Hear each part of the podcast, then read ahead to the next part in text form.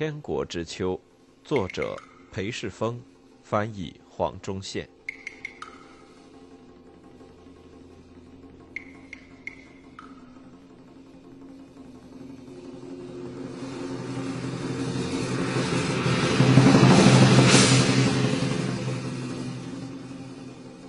八，文明之节。至少英格兰女王满意对华用兵的结果。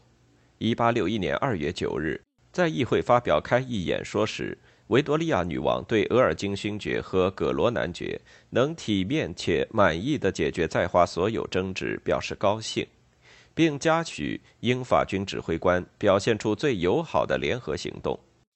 但除了女王，首相帕麦斯顿勋爵和外相罗素勋爵这三人，额尔金很难再找到支持他此次作为的人。《泰晤士报》主编群向来最支持对华用兵，毕竟该报记者鲍尔比遭中方杀害，而且该报1860年圣诞节的社论暗暗表示，额尔金对中国人或许太客气了。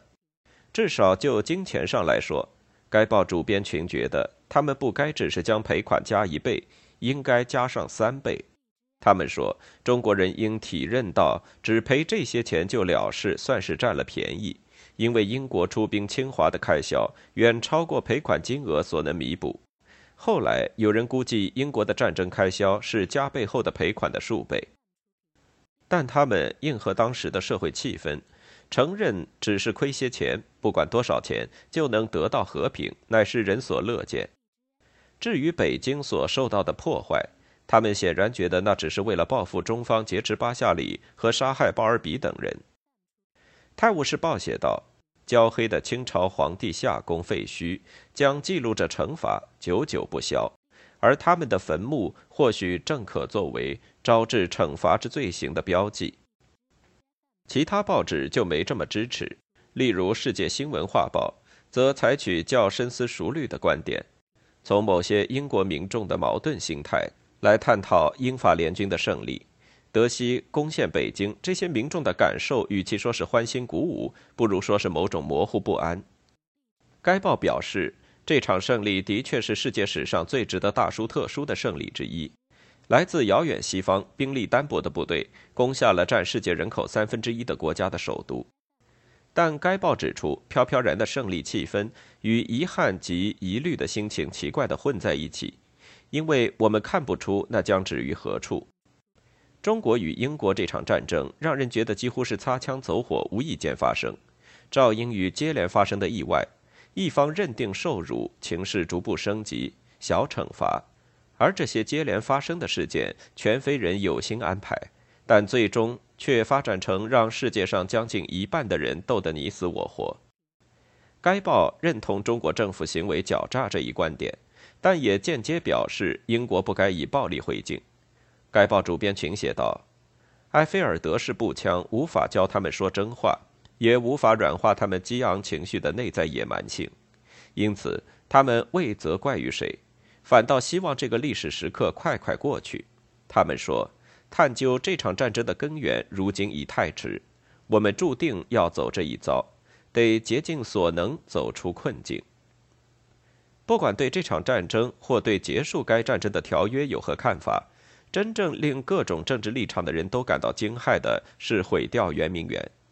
反对拿破仑三世的威权统治而流亡英吉利海峡某座岛屿的法国作家雨果，在一封著名书信中谴责英法联军毁掉圆明园。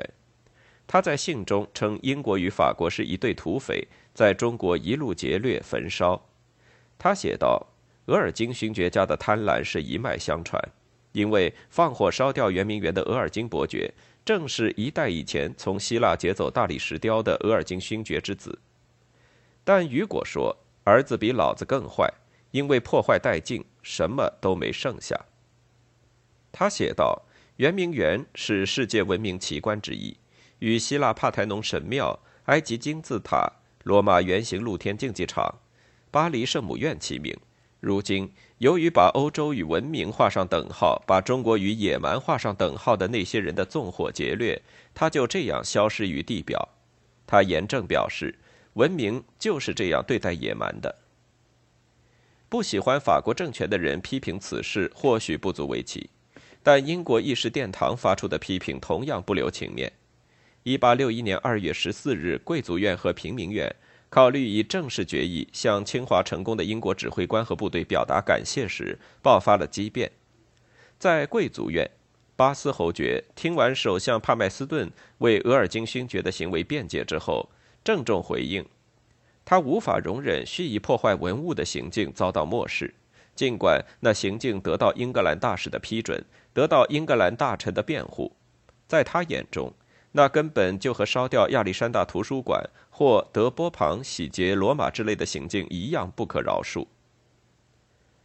在平民院，爱尔兰国会议员史卡利表示，烧掉圆明园在他眼中，在同院许多人眼中，无疑是野蛮和恶意破坏文物的行径。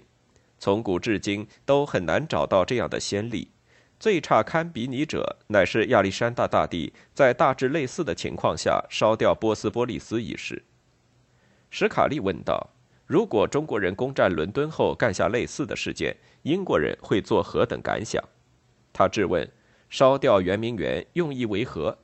是要博得中国人的好感，还是要让他们皈依基督教？”公开受辱，额尔金的立场不变。在他看来，他这么做是为了如今谴责他的那些人好。事实上，他两次远航中国之行，一直有股沛然莫之能御的力量引导着他，那就是祖国和祖国人民发出的集体意志，在他脑海中想象的意志，使他把自己心中频频浮现，而且有时非常强烈的疑虑都甩到一旁，一劲往前冲。返国后不久，于皇家艺术院的一场演说中，他为自己决定摧毁圆明园一事辩解，称那是在当时的环境下不得不做的选择。大量的避暑宫殿和亭阁因挂名中国皇帝的夏宫而显得尊贵。在我有任何作为之前，那里面的东西已经遭到劫掠。对于那些殿宇亭阁的毁坏，我要告诉各位，没有人比我更由衷感到遗憾。但当我确信。除了让本国、让中国再受到一年的战争灾难，我别无他法能表达我、表达英国军队，还有我要在各位面前大胆地说，表达本国人民对那桩残暴罪行的感受。那桩罪行若未受到惩罚，将使在华每个欧洲人的生命陷入险境。我觉得我必须在深陷于一种当然会有的感受和执行一项痛苦职责之间做出选择。这种选择并不愉快，但我相信，凡是为王室效命、身负重大职责之人，在必须做出这项选择时都不会迟疑。也就是说，在那件事上，为英国、为英国军队，最重要的为英国人民尽一己之责，比他个人的审美感受还要重要。他辩称，毁掉圆明园。乃是先一步平息英国人对森格林沁劫持巴夏里与杀害俘虏的愤怒，而不必再与中国打一场战争的唯一办法。他承认损失很大，但他坚信，凡是有责任感之人，处于他当时的处境都会这样做，因为不那么做不行。但他遗憾的不是毁掉圆明园一事对中国的影响，而是遗憾于毁掉一样美丽的东西。批评他的那些人，就连雨果也是这样的想法。他们高喊可耻，不是为了中国的损失，而是为了艺术的损失。在额尔金的演说里，任何发自肺腑的懊悔都仍抹不去他的根本信念：中国是个需要英国介入的国家。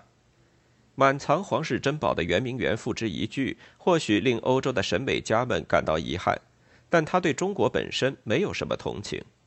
他深信中国的文明已是明日黄花。在皇家艺术院的演说中，他还说：“中国人虽然发明了火药，却几乎只懂得拿它制造鞭炮；他们发明了指南针，却从未走向大海；他们发明了印刷机，却只拿它来印制一成不变的孔子著作。”他认为，过去是欧洲善加利用了中国的发明，未来也不会有改变。对于刚被他用武力轰开对外通商大门的这个古老国家，他盖棺论定道：“只有英国能让中国文明重现生机。”他断言：“我倾向于认为，在这众多畸形和废物底下，潜藏着更神圣之火的火花。而我同胞的过人天赋，或许能将那些火花集中起来，助其化为熊熊之火。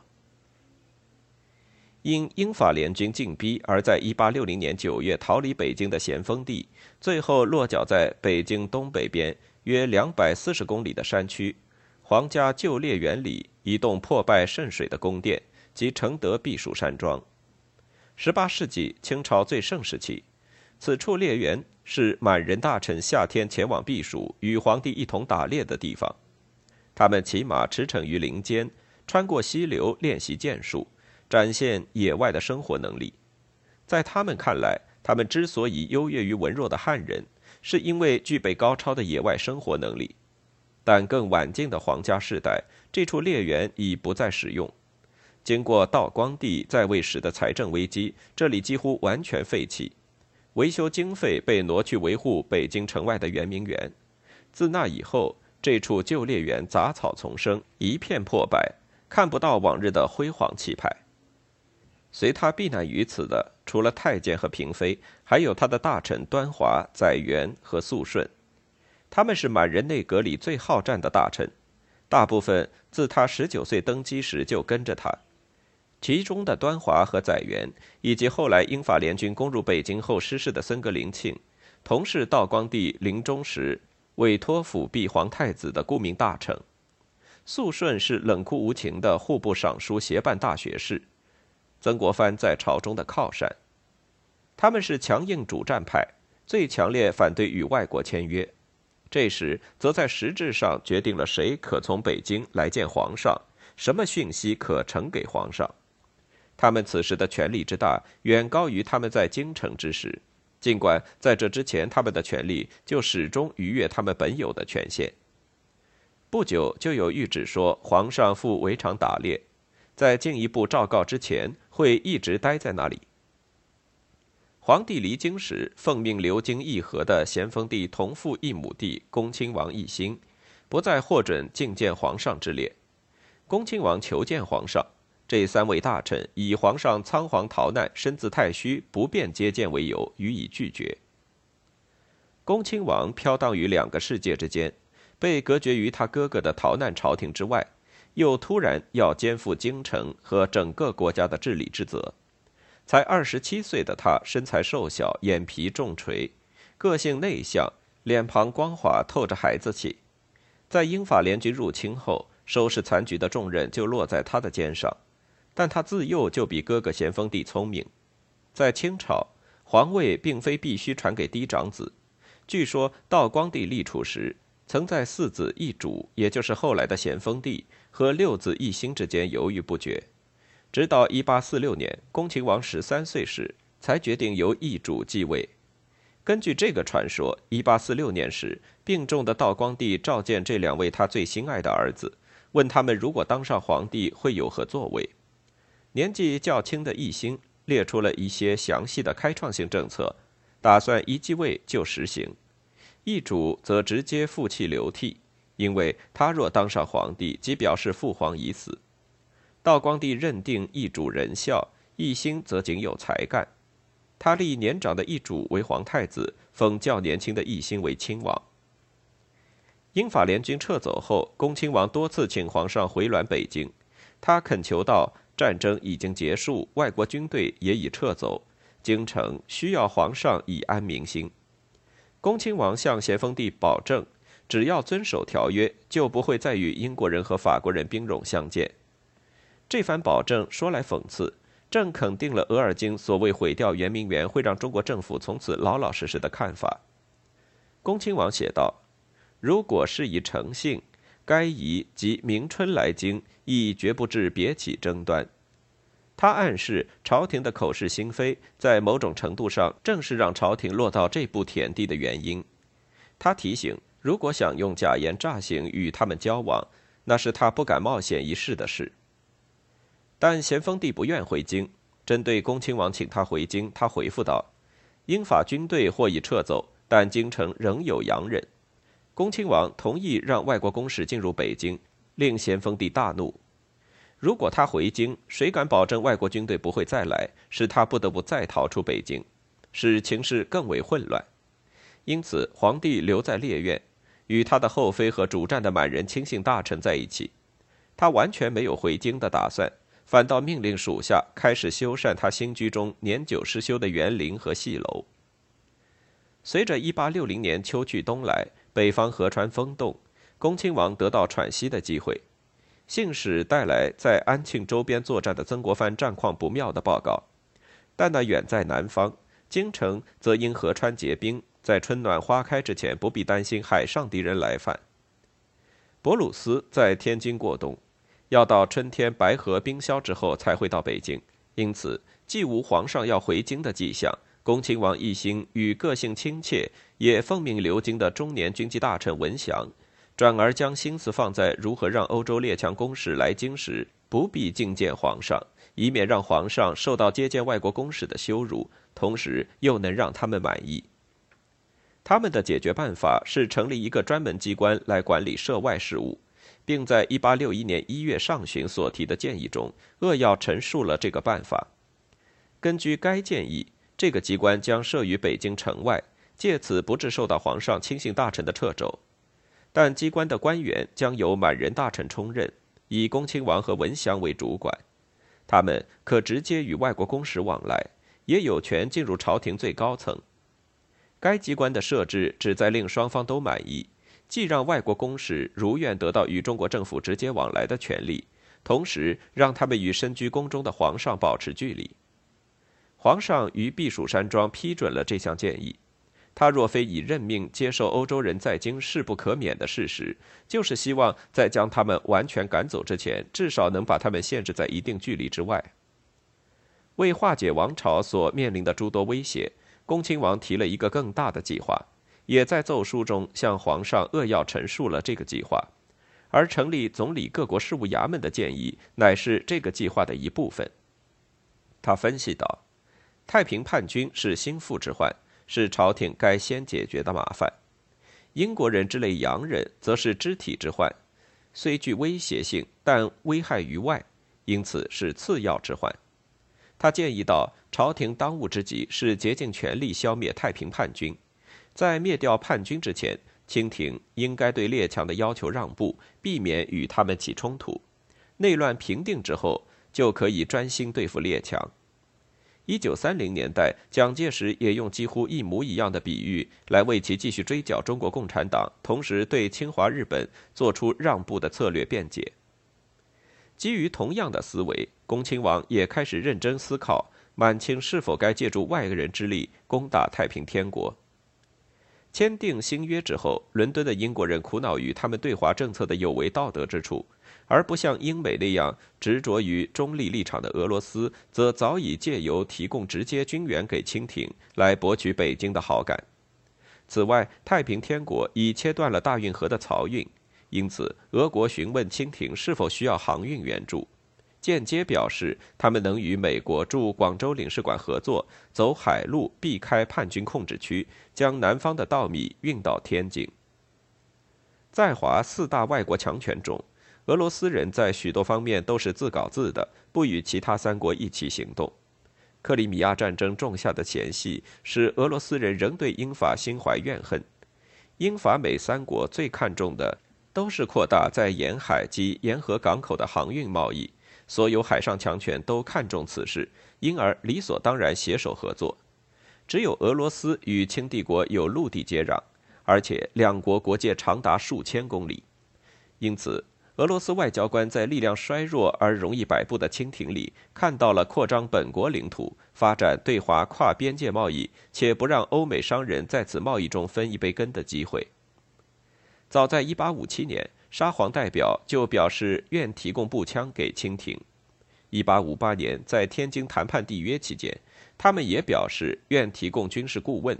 如果清朝愿将满洲、黑龙江以北的土地割给俄罗斯作为交换的话，咸丰帝拒绝这些嗜好。于是，在1860年，能干的俄国年轻外交官伊格纳提耶夫随额尔金的远征军到北京，寄望取得新的对华影响力。英法联军入侵北京后，伊格纳提耶夫与恭亲王谈成新的中俄条约，在扮演欧洲人与满清间的公正调解人的角色后，偷偷谈定。他以任由欧洲人推翻满清为威胁，逼恭亲王同意将新疆北部的大片边界土地和黑龙江以北的更大片土地割让给俄国。黑龙江以北这片土地面积超过七十五万平方公里，比与其接壤的朝鲜半岛大了数倍。为保住俄罗斯新获得的广大疆土，并希望在北京成为势力最大的外国强权。伊格纳提耶夫重申俄国欲帮助清廷平定内乱的主张。他向恭亲王提议，除了先前承诺给予的步枪、蒸汽炮艇上的三四百名俄罗斯人，也能和陆上的清朝官军合作，一起攻下叛军首都南京。这一次，恭亲王认真看待俄国的提议，在皇上同意之后，他将这个问题交给几名汉人大臣研议，其中包括曾国藩。看过建议书后，有些人表示支持。主管上海通商事务的五口通商大臣建议事后以劫掠品当酬劳付给洋人。